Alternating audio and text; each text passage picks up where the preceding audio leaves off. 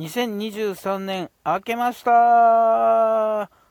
本年も皆様どうぞよろしくお願いいたします。ようこそカフェ陽一へご機嫌いかがですか？陽一です。この時間は僕陽一がゆるいトークをお届けする12分間になっております。どうぞ最後までお付き合いよろしくお願いします。は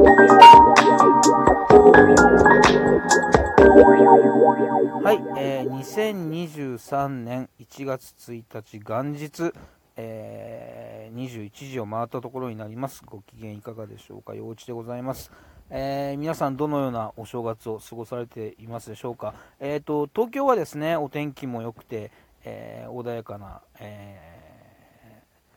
日でございました。えーと、心も穏やかに過ごせていらっしゃることを、えーお祈りしております。今年1年がね、あの皆さんにとっていい年になるよう、えー、祈っております、えー、自分自身もね、あのいい年にしたいなと、えー、思っております。うんとそうですね、え実りのある、え気持ちの穏やかに過ごせる2023年になったらいいなというふうに思ってます。えっ、と、昨日ね、えー、大晦日にもですねあのラジオトークの方更新させていただいたんですけどもまさか2日続けてね、えー、ラジオトークやるなんて僕ほぼほぼないことなんですけども、えー、要はですね昨日のね、え配信でですね、え2022年を振り返ってみたらですね、え思いのほか、え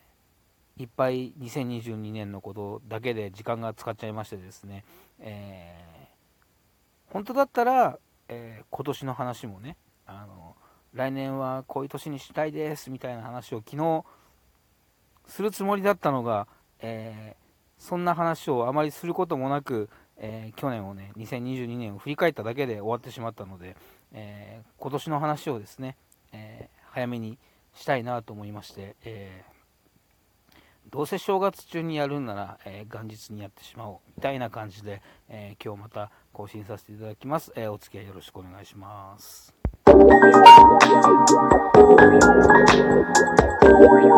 はい。えー、っと本当にね、え昨年2022年はたくさんえー、皆さんの前で演じる機会をいただいて幸せな1年だったんですけども、えーと、昨日ちょっと最後の方にねお話ししましたけどもうんとアウトプットの機会をたくさんいただいて、えー、楽しく頑張れていい年だったんですけど、えー、その分、えー、2021年に、えコツコツなんとなく習慣になっていた、えー、インプットの作業がですねちょっと、えー、時間が取れなかったりなんだりで、えー、日に日におろそかになってって、え後半はほとんどうん2021年にできてたことが、えできなかった2022年だったなという反省があったりとかあがあるなっていう話なんですけども、えーと、もともと僕2020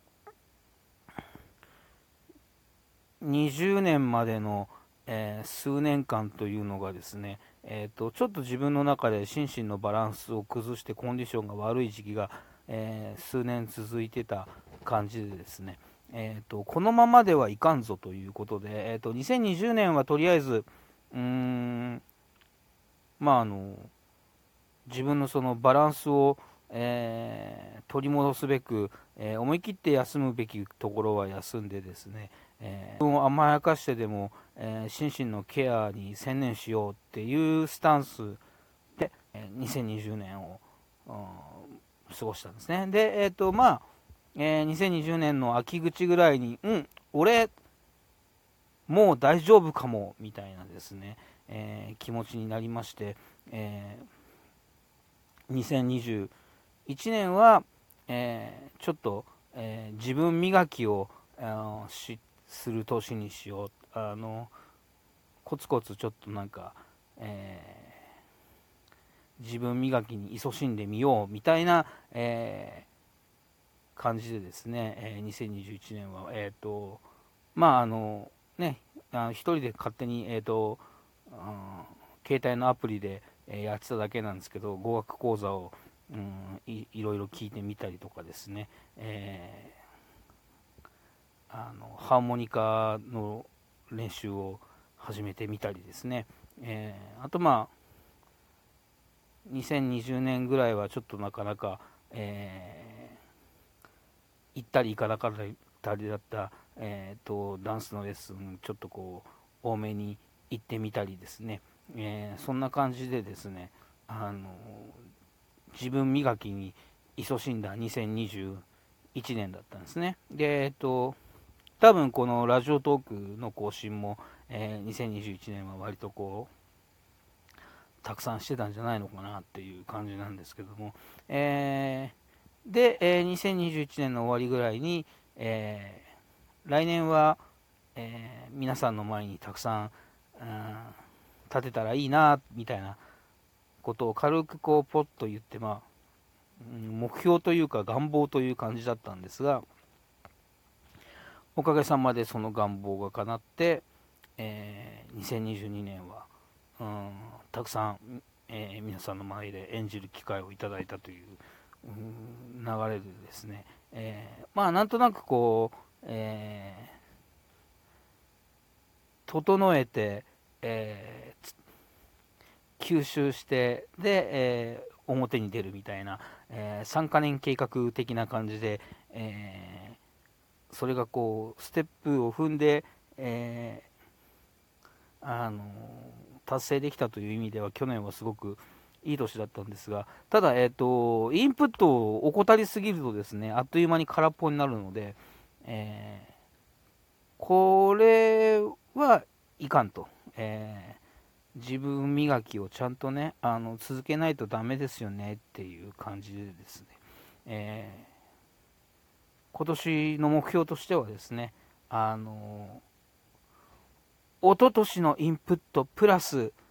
去年のアウトプットを兼ね備えた今年にしたいなっていうのはですね、えー、自分の目標と、えー、願望として持ってたいなというふうに思っております。うんと、そうですね、あの、去年ぐらいの、去去年と同じとまでいかなくても去年に近いようなペースでですね、えー、皆さんの前で演じさせていただく機会を作りたいなと、うん、いただけたらいいなと、うん、いう気持ちが強いのと。と同時に、えー、まあ、語学だったり、えー、ハーモニカだったり、うん、ダンスだったり、うん、あとなんかあんなこともちょっとこう勉強してみたいなみたいなこともありますのでですね、えー、そういうインプットも含めて、えー、できる今年にできたらいいなという感じですね、えー、2021プラス2022な、え2023にしたいと思っておりますので、えどうぞ本年もよろしくお願いいたします。は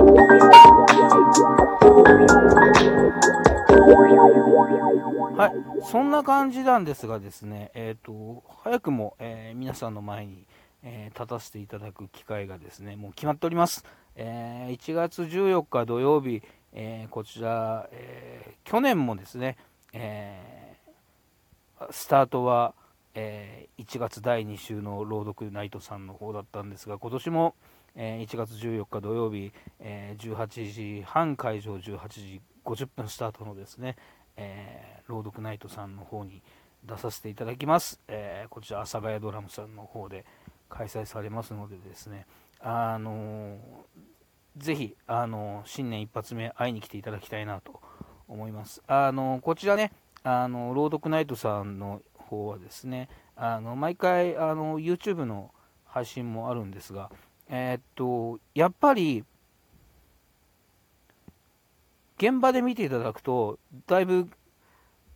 空気が違うとは思うんですよね。あのえー、朗読ナイトさん、終わった後ですね、なんかあの、振り返り配信みたいのが、えー、ツイキャスでありまして、その、えー、YouTube のアーカイブを、え見ながら、えっと、まあ、主催の方と、え演出の、あの、副チームの演出の福さんと、え喋ってる中こう出演者とかも、えー、コメントで参加してみたいな感じがあるんですが、えっと、前思ったのがああ思ったよりも自分の感情がなんかこうちゃんとなんか薄いなみたいなことをですね反省点としてつぶやいたらその福さんがいやあの配信用の演出をつけてないので、えー、現場ではちゃんと狙った通り伝わってるから大丈夫ですと、えー、そりゃ、えー、現場の空気が全部、え配信に乗るわけじゃないので、えそこは、えーと、配信メインのイベントだったら配信向けの演出をつけるけど、えあくまで、え現場で見ていただく方メインで演出をつけてるのでそれはしょうがないですっていう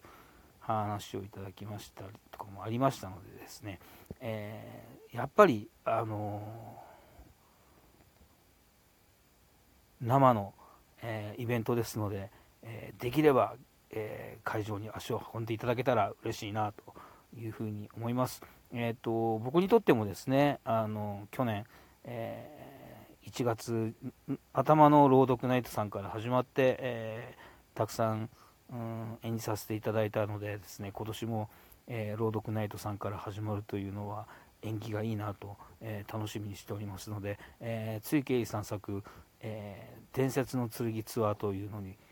読ませていただきますので、えー、ぜひお越しいただければと思います、え詳細ツイッター等に載せますのでぜひよろしくお願いします、え